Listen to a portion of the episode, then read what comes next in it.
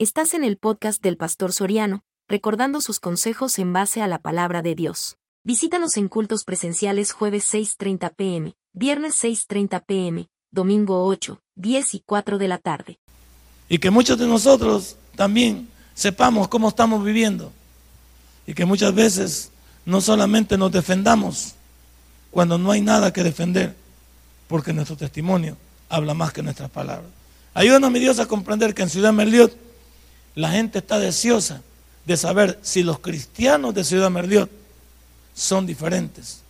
Y por eso es que muchos nos van a seguir o van a huir de nuestra presencia. En el nombre de Cristo Jesús Hebrado. Amén y amén. Una de las cosas que con este sermón su servidor quiere lograr es contestar varias preguntas. Número uno, ¿será correcto juzgar a los demás? Es una pregunta que traigo. Número dos, ¿qué tal denunciar a los falsos maestros, las falsas doctrinas y los falsos creyentes? Porque los hay. Hay falsas doctrinas, hay falsos creyentes y también hay falsos siervos de Dios. Número tres. Y también, ¿qué de denunciar a los que dividen dentro de las iglesias? A los que causan disensión entre los hermanos, a los que están promoviendo siempre que la iglesia se vaya a pique. Y número cuatro, ¿será correcto dar nombre dentro de la iglesia? ¿Es correcto hablar con nombre y apellido de aquellos que se vuelven malos obreros, se vuelven malos discípulos, se vuelven malos creyentes? Y número cinco, hay que denunciar a los apóstatas. Hay que denunciar a los que se apartan de Dios, a los que buscando su bienestar abandonan al Señor, porque siempre estamos pensando primero en nosotros antes que en Dios. Muchos cristianos aseguran que no se puede juzgar porque es incorrecto. Así dicen muchos cristianos. O sea, que uno en pocas palabras, dígame usted, se tiene que callar el que otro ande mal y nos metan a todos con su testimonio en el mismo huacal o nos metan en la misma situación. Algunos, incluso los siervos de Dios, somos tan bandidos, diría yo, y somos tan listos para decir que ustedes no nos pueden juzgar a nosotros porque cuidadito con juzgar al ungido de Jehová. Sí, pero el ungido de Jehová también necesita tener un testimonio. Sí, pero el ungido de Jehová también necesita tener una vida bajo la voluntad de Dios. No hay tal cosa de que el pastor tiene también libertad o tiene licencia para pecar. No hay tal cosa que el pastor tiene que ser diferente a los demás. Todos en una iglesia como esta y alrededor del mundo donde predique la sana doctrina, el pastor forma parte de la congregación. Que Él es el instrumento que Dios ha levantado para poder guiar a su pueblo de manera humana, eso sí es cierto. Pero no es cierto también que sea pecado de ninguna manera denunciar lo que es incorrecto. ¿Por qué? Si Dios denunció el pecado, no denunció el pecado de Jesucristo. Jesucristo denunció el pecado y amó a los escribas y fariseos hasta que les dijo. ¿Sí? Imagínate lo que les dijo. Serpientes les dijo. Les dijo sepulcros blanqueados. Les habló fuerte. Es más, un buen día Jesús apareció con celo divino y agarró un chicote, un látigo y lo sacó a chicote limpio a todo del templo. Porque le dijo, mi casa la ha vuelto cueva de ladrones, cueva de aprovechados. Y esta mañana tenemos que hablar un sermón como este, porque no nos podemos acomodar a seguir creyendo que las iglesias se vale todo. Las iglesias son las clínicas del alma. ¿A qué va a un hospital usted? ¿A que lo enfermen más? Bueno, en el seguro lo pueden matar con adrenalina. Le pueden quitar las patas que no es. Pero se supone que en una iglesia como esta no venimos para ser más sucios. vaya, dígame, si hay alguno aquí, que Dios lo queme de un solo, pero vamos a decir así. ¿Quién ha venido a buscar la mujer del prójimo aquí? ¿Alguien ha venido a buscar mujer aquí teniendo ya su mujer? ¿A querer quitarle la mujer a, a su prójimo? ¿A hacerle daño a una niña? A llevarse a alguien para el mundo. Alguien ha venido con ese pensamiento. Alguien ha venido aquí a robarle algo, a prestar pisto para no pagarlo. Ha venido. Yo no pienso que aquella gente, a mí, a mi manera de ver, que soy ingenuo en eso, nadie ha venido aquí para estar pensando, tramando algo para dividir la iglesia o para hacerle daño a alguien. Nadie ha venido. Esta es la clínica del alma. Este es el lugar donde venimos para que Dios nos diga que estamos fallando y poder este día aplicar las correctivas. Si alguien ha venido con otras intenciones, pues Dios tiene que hablar con ustedes esta mañana. Pero el predicador no se puede quedar callado. El predicador también, ah, por supuesto, te voy a decir algo. Para que el predicador pueda hablar, tiene que tener toda la autoridad. ¿Y qué le da la autoridad al predicador? Su testimonio tiene que darle la autoridad. Así es. Y yo estoy convencido de eso. Lo que le da al predicador autoridad para que hable con las ovejas es su testimonio. Si el testimonio, uno, por eso hay muchos predicadores ahorita que no podemos hablar porque no tenemos cara con qué hacerlo. Porque la gente se va a levantar. Si yo lo conozco a él, si yo conozco a su mujer, si yo conozco a sus hijos, si yo sé lo que hace, tiene toda la razón del mundo. Pero si alguien puede pararse alrededor del mundo y denunciar lo que está incorrecto, no es malo. Jesucristo denunció el pecado. Muchos aseguran que quienes denuncian o denunciamos el pecado es falta de amor, dice usted. Ahí dicen algunos. Es que el pastor es muy enojado, le falta amor, él no es comprensible. Bueno, voy a decir una cosa. Quiere decir que Ananías y Zafira, que cayeron muertos delante de Pedro, por mentir al Espíritu Santo. ¿Qué, había ahí en la vida de Pedro? ¿Qué hizo Pedro para que, para que murieran Ananías y Zafira? Nada. Ellos le mintieron al Espíritu Santo. Ellos hicieron algo contra Dios y pagaron las consecuencias. Y es más, Zafira tuvo la oportunidad de decir algo diferente. Porque su marido lo acababan de sacar muerto cuando ella entró. Se había preguntado, ¿sabes por qué sacaron tilinti a este aquí? ¿Algo pasó? Pero no, la señora todavía le dio chance a Pedro y le dijo, ¿dice la verdad? Sí, le dijo. Y inmediatamente cayó muerta. ¿Qué tiene de especial ese cuadro?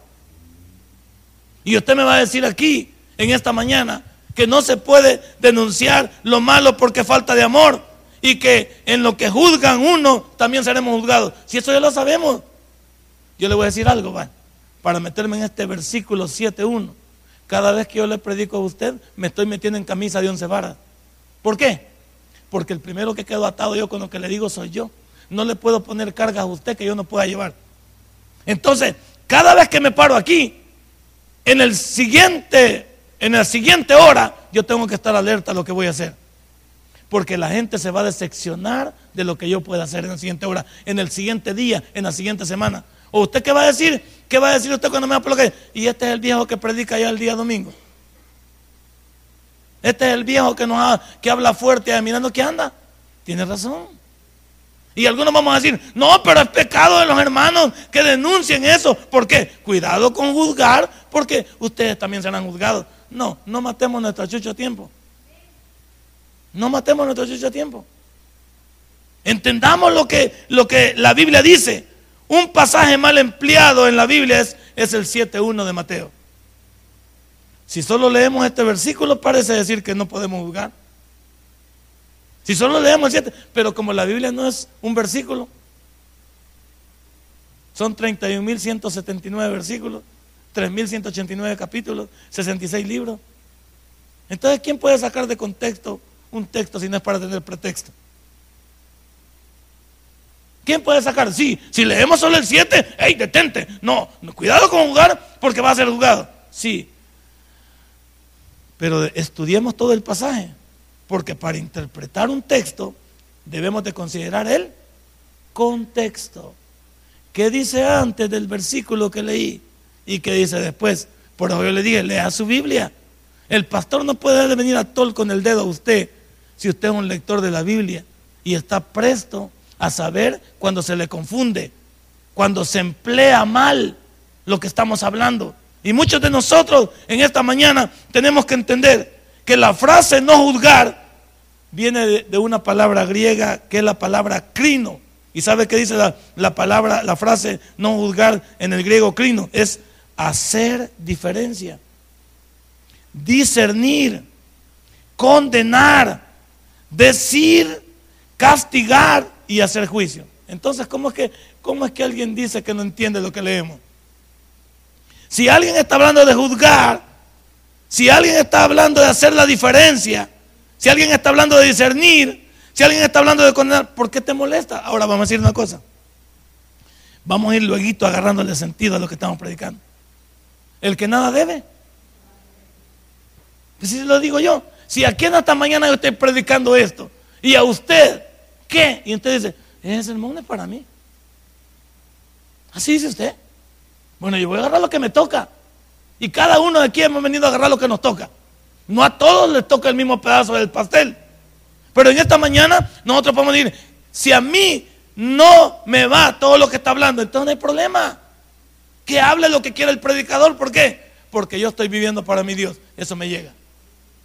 Ahora, no juzguéis para que no seáis juzgados en el griego condenados. Es decir, la misma sentencia que damos, esa misma recibiremos. Ahora, si no tenés carita con que hablar, mejor no hablemos, pues.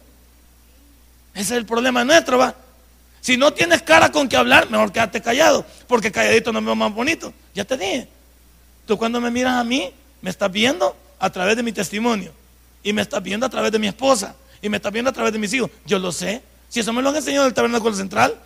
Cuando a mí me formaron de pastor, me enseñaron eso en una materia que se llamaba ética pastoral. Ahí me enseñaron eso. Ahí me enseñaron en la ética pastoral. En la primera, en la primera de las connotaciones de esa materia decía que el, el que es siervo de Dios debe ser irreprensible y no es perfección. La palabra irreprensible quiere decir que nadie te tenga la cola pateada. Esa es la connotación de la palabra irreprensible, no es perfección. Que nadie tenga nada que señalarte, que tengan menos de que hablar de ti, que nadie no le enseñe, no le enseñes a las personas tus cosas, porque tampoco las vas a guardar, porque Dios ya las sabe. Yo me puedo esconder del mundo, pero Dios conoce mi vida. Y como nada hay oculto que nos salga a la luz, eso es lo que debemos de tener pendiente. Entonces cuando hablamos en esta mañana, no hablamos de no juzguéis para que no seáis juzgados. Es decir, si no tienes nada que decir o tienes algo que, que te pique por ahí, mejor no lo digas nada. Mejor componete primero. Porque ahí no la gente va a decir, ¿y vos qué me vas a decir a mí? Es como que yo le diga a usted, mire, hermano, dejemos de andar cuenteando a las mujeres por Y dice, pero usted tiene dos mujeres, pastor. Tres tengo. No tengo a mis dos hijas y a mi mujer, pues. Tengo tres. ¿De cuántos de nosotros me va a señalar ahí? Tiene razón cuando me señala y dice, el pastor tiene dos mujeres. ¿Cómo te puedo hablar yo a, ti? Te puedo hablar de fidelidad. ¿Cómo te puedo hablar de orden en la familia si yo tengo cola que me paties? Y más si tú me conoces. Más si tú sabes. La razón para no juzgar está en el versículo siguiente. Ahí está la razón para no juzgar. Porque con el juicio con que juzguéis, seréis juzgados. Y con la medida con que medís, os será medido. Ok. Si vas a juzgar, si vas a hablar, vas a quedar atado con el versículo número 2. ¿Estás dispuesto a poder sostener lo que dices con tu testimonio? ¿Estás dispuesto a poder amonestar a otro? Porque no hay duda que la gente escucha a alguien que sienta respeto por él. Hay gente que acerca a uno y uno inmediatamente dice, yo debo de escuchar este consejo.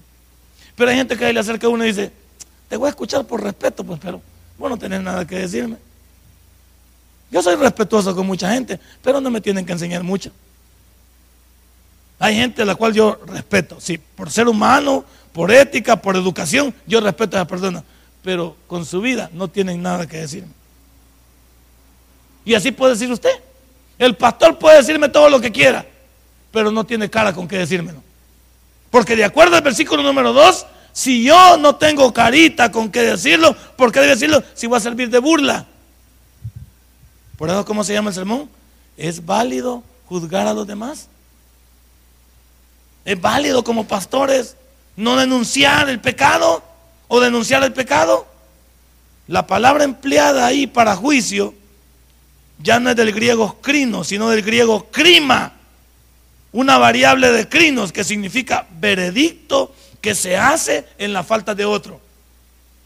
Si vos ya juzgaste a otro, pero vos no estás en nada, lo mismo, el mismo problema tienes tú. Límpiate tú primero para que limpies a los demás. Entonces esta mañana nos llama a cada uno de nosotros a qué? A que no hagamos veredicto a los demás, si no hemos hecho veredicto en nuestra vida. Es decir, para yo poder hablar tengo que verme a mí mismo en mi interior. ¿Y cuántos aquí nos, nos encanta de legalistas, sacándole los trapos al sol a los demás, pero no tenemos cara con qué hablar? La Biblia nos manda a qué? A tener frutos dignos de arrepentimiento. Y no según de Corintios 5, 17 dice, pues, de modo que si alguno está en Cristo, nueva creación es. Las cosas viejas han pasado y todas son hechas. Y entonces, ¿por qué seguimos en lo viejo? Pues? ¿Por qué sigo con una mujer fuera del matrimonio? Pues? ¿Por qué sigo estafando? Pues? ¿Por qué sigo con mi vocabulario soez? ¿Por qué sigo con mis malos pensamientos? ¿Por qué sigo con mi amargura? El cristiano no, no, no vive esos modelos. No vive. Porque es un cristiano nacido de nuevo. Entonces la misma sentencia que das, de acuerdo al versículo 2, es la misma que vendrá sobre ti. ¿Cómo podemos señalar a alguien si yo mismo soy señalado? Entonces veamos el final de la frase. Con la medida con que medí, dice ahí, o serás medido. ¿Qué está diciendo? Con la medida. Es del griego metrón. Y el griego metrón dice, de donde se deriva el metro, significa medida o porción. ¿Qué porción de tu vida también van a medir? ¿Qué porción de tu vida o toda tu vida va a ser elevada a la palestra?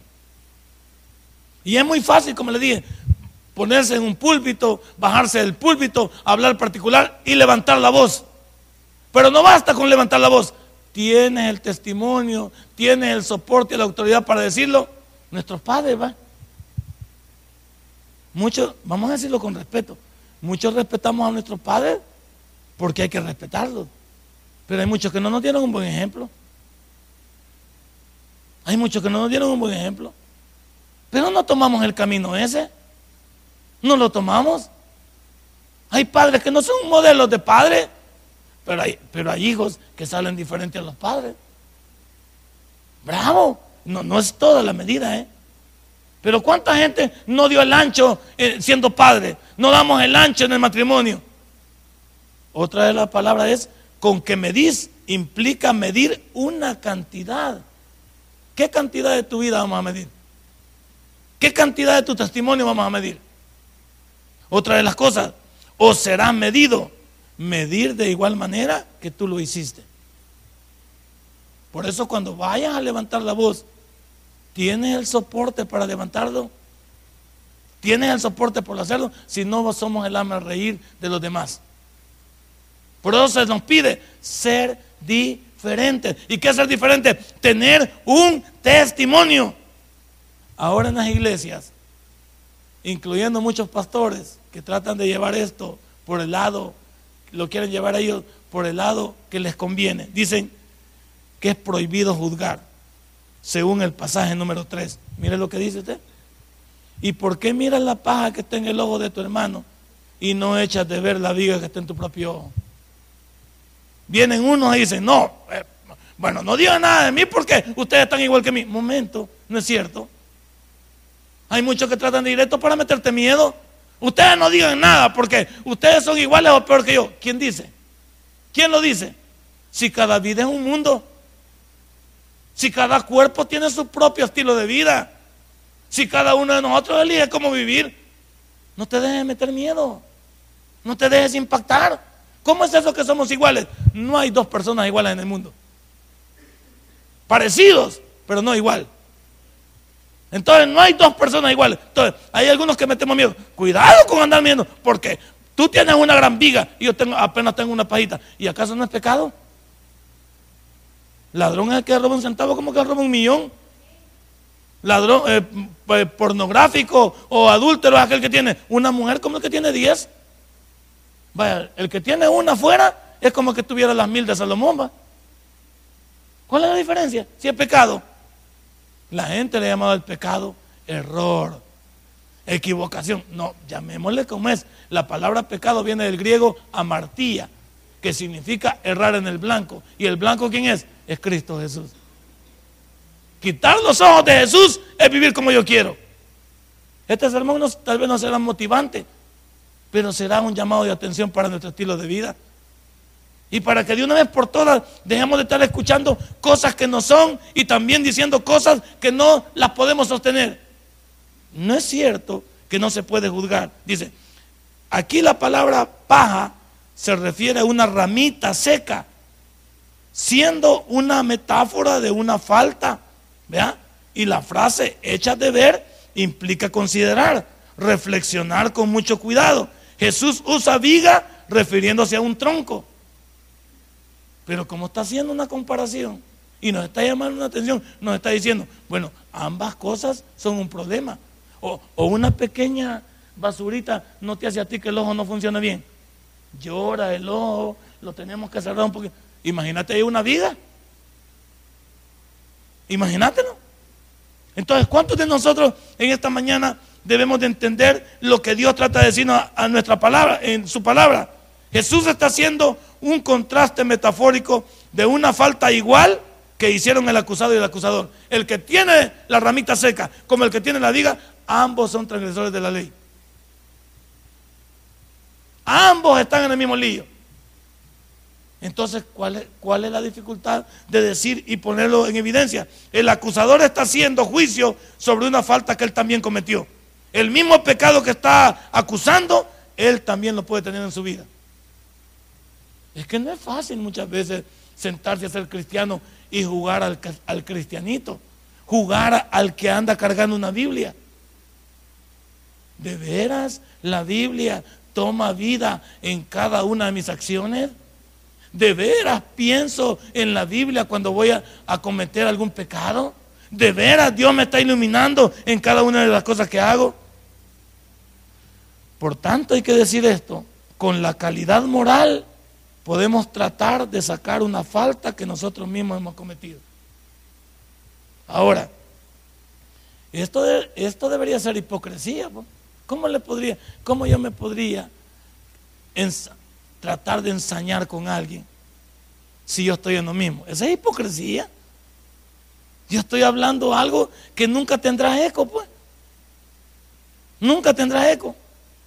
Ahora, yo voy a decir, ¿cuántas personas pueden cambiar la vida de los demás, pero no pueden cambiar su propia vida. Y también es lógico, ¿por qué? Porque hay gente que agarra el consejo, pero el, consejero no lo tomó. Imagínate yo aconsejando a un gran montón de gente aquí y todos salen adelante y yo me quedo rezagado. Qué irónico, ¿verdad? ¿Qué, qué no funcionó? Si el mismo consejo que yo les di a ustedes yo lo necesito. Ah, en la virtud estuvo en que el que aconsejó se quedó nada más en el consejo y los aconsejados salieron adelante poniéndolo en práctica. Mira cómo es la cosa. Mira cómo algunos vamos a comenzar a regalar el sermón. Ese sermón no fue para mí. No te digo, pues. Porque siempre hay que regalarse. Hoy no vino la vieja tal, mira, esa, para esa vieja del sermón, mira. Hoy no vino fulano, mira, yo no sé por qué cuando el pastor predica así, no viene esta gente. Es bien fácil. Es como un borracho, pues. Un borracho que reprende a otro borracho.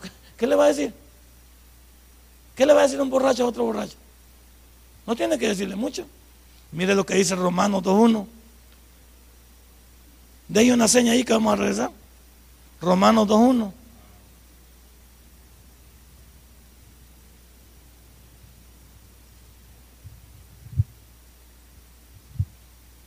Por lo cual Eres inexcusable, oh hombre, quien quiera que seas tú, que juzgas, pues en lo que juzgas a otro, te condenas a ti mismo, porque tú que juzgas haces.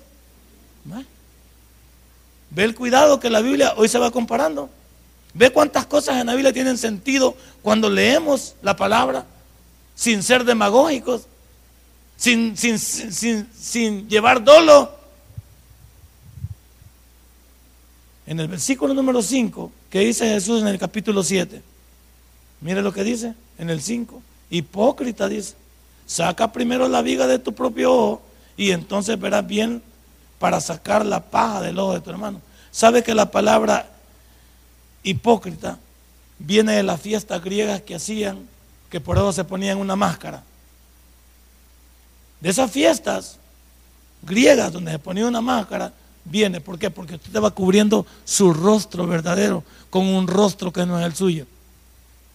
Cuando usted se pone una máscara es que cuando usted viene a la iglesia y es una cosa aquí y cuando sale se pone la máscara de se pone la máscara de pagano.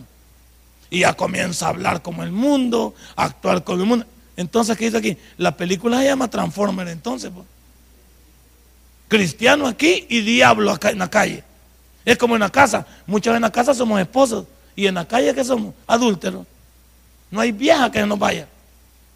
Y no agarramos una porque no nos hacen vela. Y algunos no tenemos las condiciones para, para tomarlas.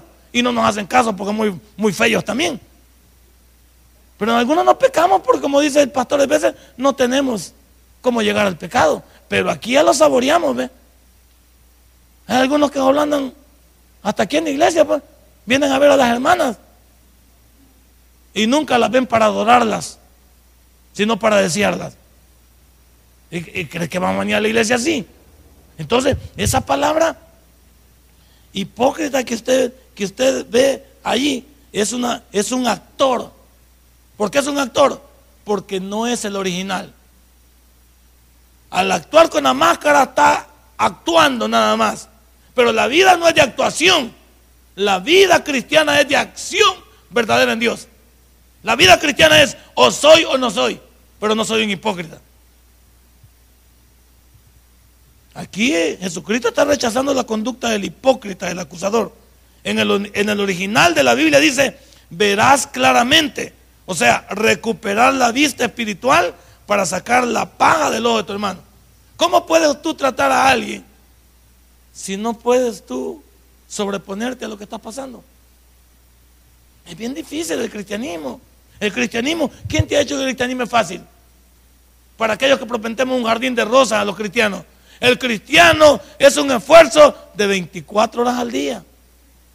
24, 7 días a la semana. Cada segundo cuenta en las líderes de Dios. Cada segundo cuenta. Porque la palabra temor la hemos definido aquí. Como aquella palabra que define que Dios está en control de mi vida y tu vida. Las 24 horas del día. No hay un minuto, no hay un lugar donde vayamos que Dios no sepa que ahí estamos. Donde quiera que me meta, por muy escondido que sea, por muy recóndito, aquí no me conoce, ahí está Dios. Y lo que importa no es quién me vio, Dios ya me vio primero. Y si imagínate que con Él no me avergüenzo, imagínate que Dios me está viendo y no me avergüenzo, ¿cómo me voy a avergonzar? Que, por algunos dicen, y que me ve el pastor. Y que, si eh, tenés razón, si el pastor puede estar más chuco que vos, tienen razón. Yo no tengo por qué decirle nada. Es más, yo cuando veo a algunos que están en algunas cosas, me los encuentro, me hago el loco mejor, porque no quiero avergonzarlo. Un día le iba a hacer a un hermano, yo siempre tengo la bayuncada que les pego así, suavecito, por supuesto, les pego así, o, les puyo las costillas. Esa maña me quedó desde bicho, aunque me ha traído malos, malos, porque alguien ya me ha pegado mis pescosadas, pero bien, era la broma. Y ese día iba yo con un hermano por estos lugares de por aquí cerca. Ojalá que el hermano no esté aquí, pero vos lo, vos lo vas a saber. Entonces, a pegarle iba cuando él levanta la mano con un gran cigarro. Entonces vengo yo y apliqué la de Michael Jackson. Voy para atrás mejor. Así, porque, ¿para qué le iba? Si le decía hermano, ¿qué me iba a decir? ¿Capaz de tragar el cigarro? No le voy a causar un daño, ¿verdad? No. Yo apliqué la de Michael Jackson y me fui. Nadie supo, nadie sabe. Pero ¿acaso Dios no sabía que el hermano? Como una señora que venía aquí, no le puedo llamar de hermana. O sea, venía aquí, salió en su carro. Allá en la cuadra, allá, allá sacó la mano con el cigarro así. Y el gran rótulo. Cristo salva. Este carro se quedará, se quedará sin conductor si Cristo viene. Ah, ah pues sí. 100% Taber. 100% cristiano. Es más fácil que el carro se vaya y que la vieja se quede. ¿Cuántos andamos con esa pila? No es cuántos rótulos le pongo, no es Jesucristo salva, no es mejor si arruina, es soy cristiano, soy hermano o soy nada más una persona que me lleno la boca de un montón de palabras que no puedo sostener con mi testimonio. No, no, no se puede. Entonces, cada uno de nosotros debemos de entender lo que Dios nos pide que hagamos. Y por eso, cada uno de nosotros debemos de seguir adelante buscando de Dios para que Él nos ayude. Ahora la pregunta es, ¿está prohibiendo Jesús en todo lo que estamos leyendo juzgar a los demás? No. No está prohibiendo. Está diciendo si tener el testimonio para hacerlo. Está diciendo si tener el carácter para hacerlo. Lo que está condenando y reprobando Jesús es que se juzgue y se condene algo que nosotros mismos estamos haciendo. Si no tienes carita, y, es que hay, gente en la Biblia que nos ha mostrado que se puede ser cristiano. Es cierto, hubo un David, hubo un Salomón, pero hubo un José, hombre. Hubo un José que fue a la cárcel por el violador de Merliot que no había violado. ¿Yo qué hubiera dicho por José? No, mejor la hubiera violado y que vengo a la cárcel aquí por no haber un violador. Mejor hubiera violado, está bien. Así hubiera dicho yo. Pero José huyó porque le digo a la misma mujer, todo tu marido me ha dicho aquí que puedo hacer en esta casa. Pero me prohibió una cosa, me dijo, no toques a mi mujer. Y mire que ahí José estaba contra la espada y la pared porque la mujer lo cuenteaba. ¿Qué cree que le decía? Josecito, ven para acá, mi chichi. ¿Crees que la, mujer no lo tenía doblado a José? ¿Crees que no tocaba a José, lo agarraba de la mano? Y decía, vente José, si mi marido no vas a ver, hombre. Además, no te preocupes, hombre, yo te voy a apoyar. Además, dejamos este viaje y me voy con bopa. De todos modos, si, si hoy nos divorciamos, él me tiene que dar la mitad. Y con esa mitad vivimos. Pero José no escuchó a la señora. También Daniel va. Daniel llegó a Babilonia y le dijeron que se iba a comportar como los babilónicos. Y le iban a dar de todo ahí. Le iba a dar puro vino, le íbamos a dar fiesta. ¿Y qué dijo Daniel en 1.8? Puso en su corazón no contaminarse. También hubo un Esdras, también hubo un Nehemías, también hubo un Jeremías, también hubo un Isaías. Si hay hombres en la Biblia que nos han enseñado a ser diferentes, lo que pasa es que nosotros, ¿a quienes agarramos?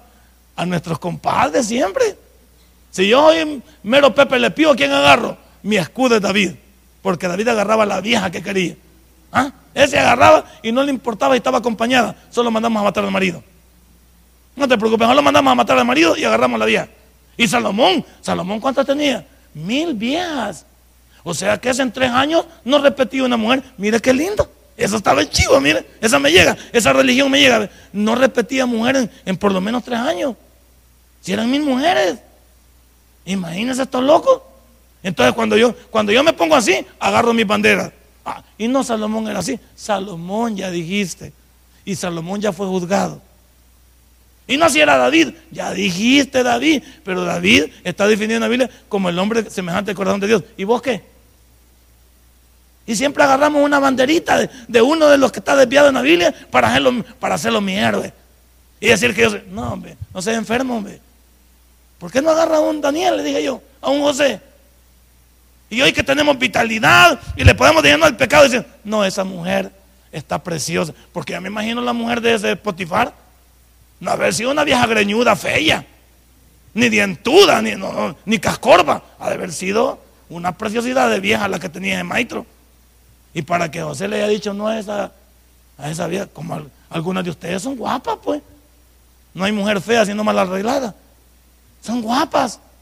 Y por eso, porque sean guapas, ya uno todos están uno, pues. Uno debe saber qué quiere y qué le conviene y qué no le conviene. Y yo me imagino, si él no era fácil decirle no a la mujer. Si usted me pregunta a mí qué hubiera hecho, no sé, porque cada cosa se trata en su momento. ¿Qué hubiera hecho yo? Es muy fácil decir ahorita, yo hubiera hecho igual que José. Ah, pues sí, porque estoy aquí de trompudo nada más.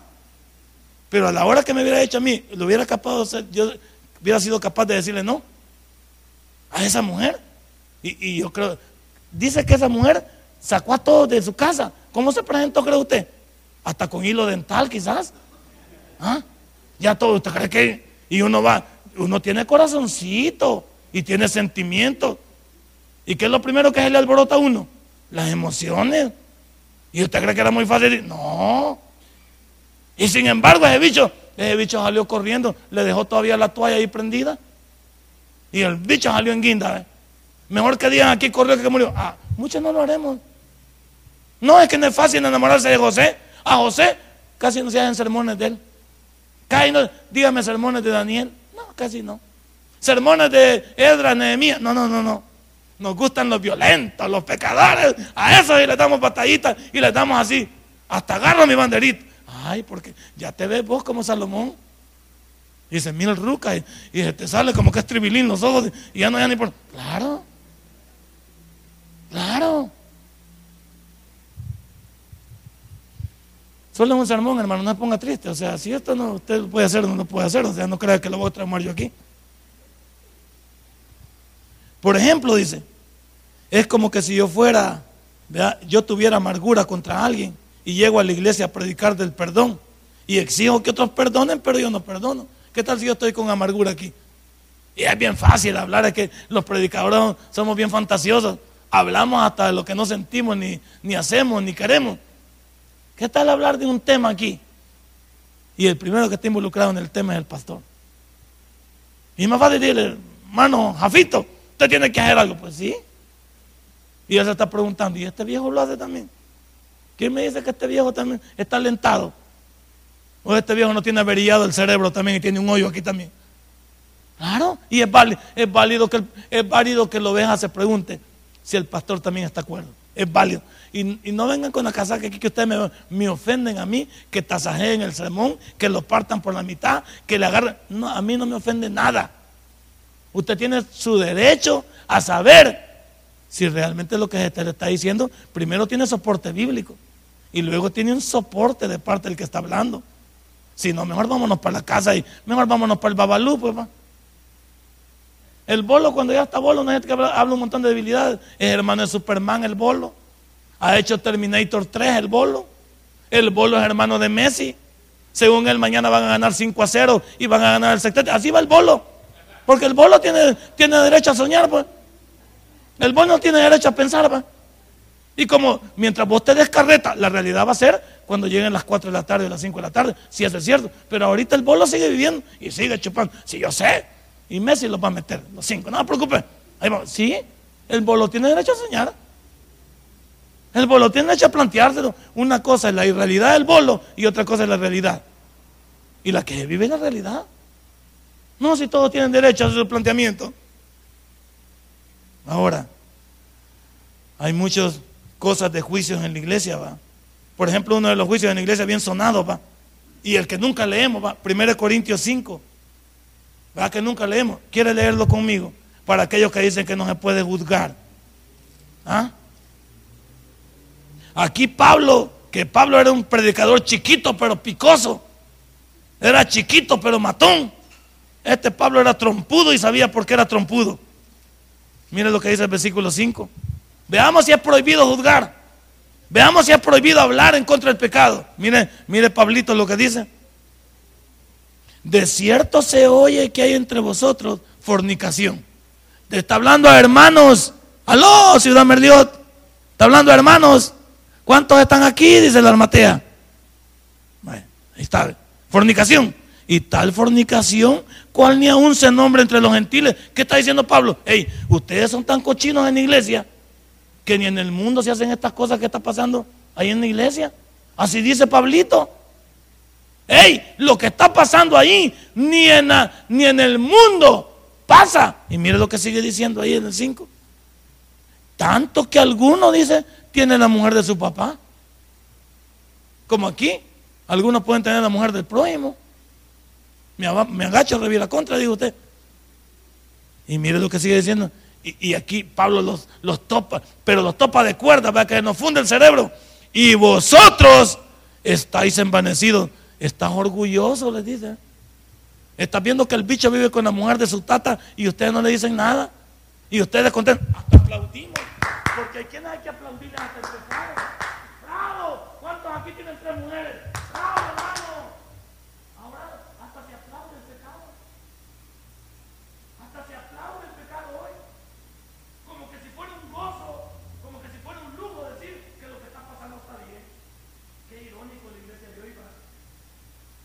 yo puedo ser más crítico.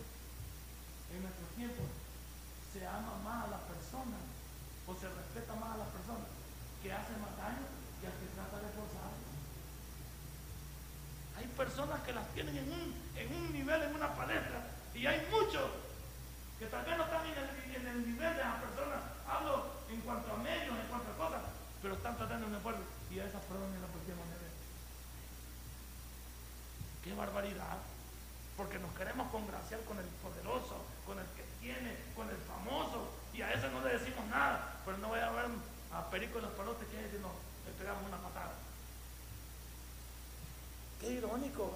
Ahí dice, ve, no lo digo yo, no me está viendo mal a mí. Aquí dice, ve.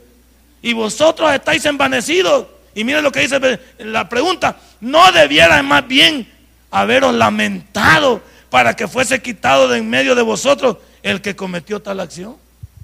¿A dónde está la falta de amor ahí? Ah, no vamos a proteger a la Grey, pues. O sea que se queda Pepe Le Pío, hay que esperar que Dios lo cambie. Mientras agarra como 10 diaconisas y se las lleva todas. Hasta que lleve todo el cuerpo de diaconisa, vamos a amonestar al, al Señor. Si a alguien le vemos algo de repente, hay que pararlo. Y hermano, aquí no es, no es casa y pesca, pues. Aquí una, una iglesia de Dios. Hey, hermano, usted quiere buscar mujeres, busque otro lugar. Hermano, usted quiere estar, estar haciendo tranza, busque otro lugar. Debemos de enfrentarlo. No que, ay, el, Dios se va a encargar de él. Sí, claro. Y para mientras, Él se encarga de las hermanas. Así nos vamos. Él agarra, Él agarra, toca, se lleva y a Él no se le dice nada. Hasta nos ponemos contentos. Qué simpático, ¿verdad? Él agarra, bien enamorado el muchacho. Que agarra cualquiera. Ah, bien lindo. Ah, pues sí. Y ya con eso ya estuvo. Es que así decimos nosotros. Sí, es que es bien simpático, ¿verdad? Sí, es que él, él es bien así. Sí, porque ya. Pero, ¿Y qué? Eso es así. Va a agarrar a mi vieja y se la lleva también, pues. Se la voy a prestar, pues. Hombre, ahí dice, ve. Y estáis envanecidos. Y algunos hasta peleamos. Hasta decimos, no, no es así. Y que no sé qué. Y que no... Si no defienda lo indefendible. No defienda. Y mire lo que dice. Ciertamente yo como ausente en cuerpo, pero presente en espíritu, ya como presente, he juzgado al tal, al que tal cosa ha hecho. En el nombre del Señor, de nuestro Señor Jesucristo, reunidos vosotros y mi espíritu, no está ahí Pablo, con el poder de nuestro Señor Jesucristo, el tal se ha entregado a Satanás. No dice que no dice que no va a ser salvo, ser fiado se ha entregado a sus consecuencias si no quiere. Porque después dice, el tal se ha entregado a Satanás para destrucción de la carne, a fin de que el espíritu sea salvo. Algunos sí, pero qué costo, como David va. David terminó un viejito que terminó calentado por una bicha que ya no podía tocar. Sí, mujer, dígame cuál es la mujer de David. Dígame cuáles son los hijos de David que estuvieron al lado de él. No veía nadie a la par de él viejito que terminó solo. Solo. Y era un gran rey. Salomón. Salomón tenía todas sus viejas, se lo llevaron entre los dioses ajenos. El gran sabio, ni antes ni después de él, hubo hombre como Salomón. Y tuvo que escribir el Eclesiastés para decir, vanidad de vanidad de la vida. yo he vivido una vida de cuadritos, dijo él. Imagínense, algunos creen que Salomón fue hasta homosexual, porque dice, ninguna cosa debajo de este mundo, yo no me lo permití. Es que algunos llegan al límite de, de, saltarse la barda. Y mire lo que dice después. No es buena vuestra jactancia, dice. ¿No sabéis que un poco de levadura leuda toda la, mesa, toda la masa? Uno, uno se puede acabar una iglesia. Dos ya son multitud. Y tres ya es destrucción. Mire el versículo número 7. Limpiaos pues de la vida de la vieja levadura, para que seáis nueva masa, sin levadura, como sois, porque nuestra Pascua, que es Cristo, ya fue sacrificado por nosotros. ¿Por qué seguimos crucificando al Maestro si Él ya resucitó? Y mire el versículo 8. Así que celebremos la fiesta no con la vieja levadura, ni con la levadura de malicia y de maldad sino con panes sin levadura de sinceridad y de verdad. os he escrito por carta que no os juntéis con los fornicarios. ¿va? ¿Dónde está la falta de amor? Y luego, no absolutamente con los fornicarios de este mundo, o con los sábados, o con los ladrones, o con los idólatras, pues en tal caso sería necesario salir del mundo, porque ahí vivís. Más bien os escribí que no os juntéis. Vaya, esto sí subrayelo, va. Aló, subrayelo. Pues no os juntéis con ninguno.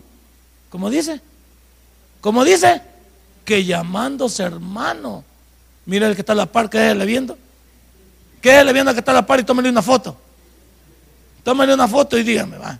Este hermano lo voy a guachar, lo voy a ver hasta el final que ninguno que llamándose hermano, y miren, que llamándose hermano, fuera fornicario, ábaro, idólatra, maldiciente, borracho, ladrón, con el tal, ni aún comáis. ¿Y cómo que dice que el Señor que todo es chiste? Pues? ¿Dónde está el chiste ahí? ¿Dónde está ahí el, lo placentero del pecado o de mi desorden? ¿Dónde está ahí? Por eso no, no hay ningún problema. Hey, no nos regocijemos en lo malo. No nos regocijemos en lo malo. Nosotros podemos ser diferentes. Aunque todos los demás te den un mal ejemplo, cambia el mundo tú con tu actitud. No esperes que los demás cambien, cambiemos nosotros. No esperemos que los demás dejen de pecar, dejemos de pecar nosotros. No esperemos dejar de que los demás lo hagan, hagámoslo nosotros. Cerremos la Biblia porque lo veo triste. ¿Qué tenemos que cambiar esta mañana el pastor y toda su congregación. ¿Por qué este sermón ha sido para Ciudad Merliot? Los demás no me interesan porque no forman parte de este redil, aunque son nuestros hermanos en Cristo. Me interesa Ciudad Merliot. No vayas a salir diciendo que este, este sermón fue para Ciudad Merliot y los que nos ven a través del internet. ¿Qué vamos a hacer esta mañana? Vamos a quitar lo que estorba nuestra vida. Y vamos a agarrarnos de algo, de un buen testimonio. No se te olvide que para amonestar a alguien hay que tener carita con que hablar. Si no, mejor quédese calladito, que calladito se ve más bonito. Y comienza a trabajar en su vida. Esta mañana no es malo juzgar, no es malo hablar cuando hay que hacerlo. Porque el que calla, así es, denle un fuerte aplauso a nuestro Dios. Padre y buen Dios, te doy gracias esta mañana. Hemos hablado si es válido juzgar. Hemos hablado si es válido hablar de lo que está pasando en nuestras iglesias. Si este mensaje ha impactado tu vida, puedes visitarnos y también puedes buscarnos en Facebook como Tabernáculo Ciudad Merliot. Sigue con nosotros con el siguiente podcast.